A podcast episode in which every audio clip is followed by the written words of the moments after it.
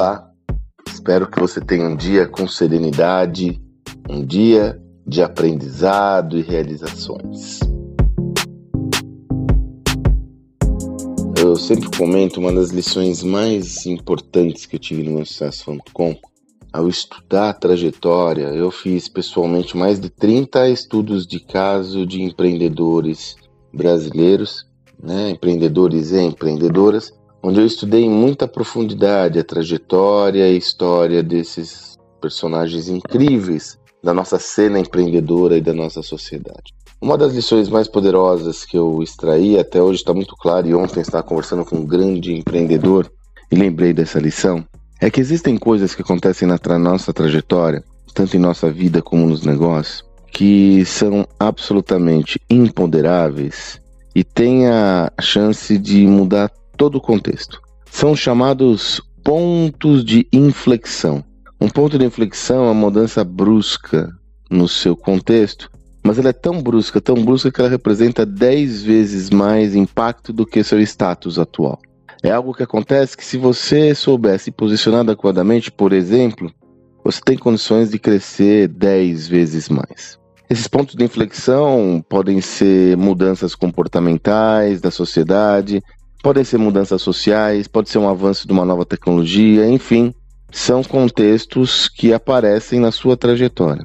E o que eu aprendi é que esses pontos aparecem na vida do empreendedor mesmo sem ele estar preparado, olha que coisa, hein? Sem estar preparado ou se planejar de uma forma sistemática para isso. Simplesmente é uma consequência de muito que ele fez e quando se vê à frente dessa perspectiva, a empreendedora, o empreendedor não tem muita saída não. Ou ele acelera, ou ele corre o risco de ver o seu negócio encolher.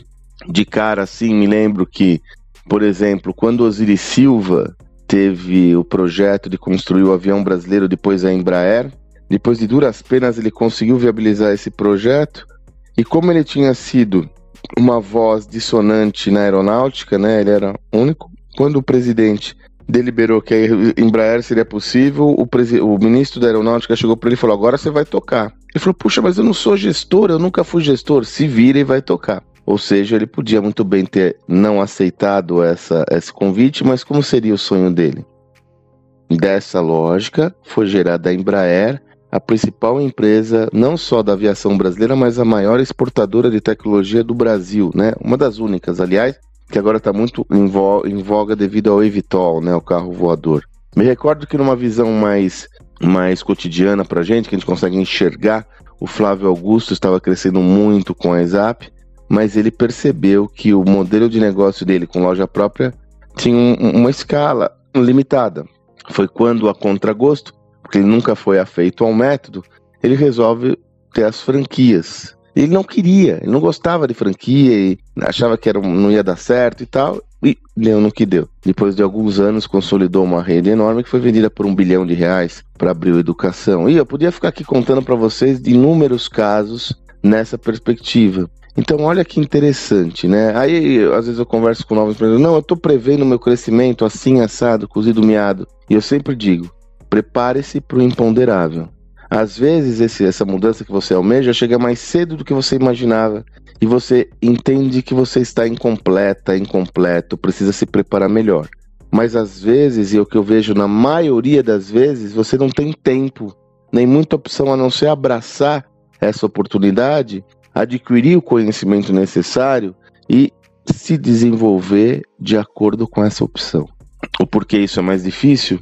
Porque o jogo muda. Um jogo de, de, de, crescimento orgânico do negócio é uma coisa, um jogo de crescimento escalável é outra. Pessoas que estavam com você há muito tempo não vão se encaixar nesse novo jogo. Você vai ter que rever muito do que você sabia. Lembra-se daquela frase do Drucker, né?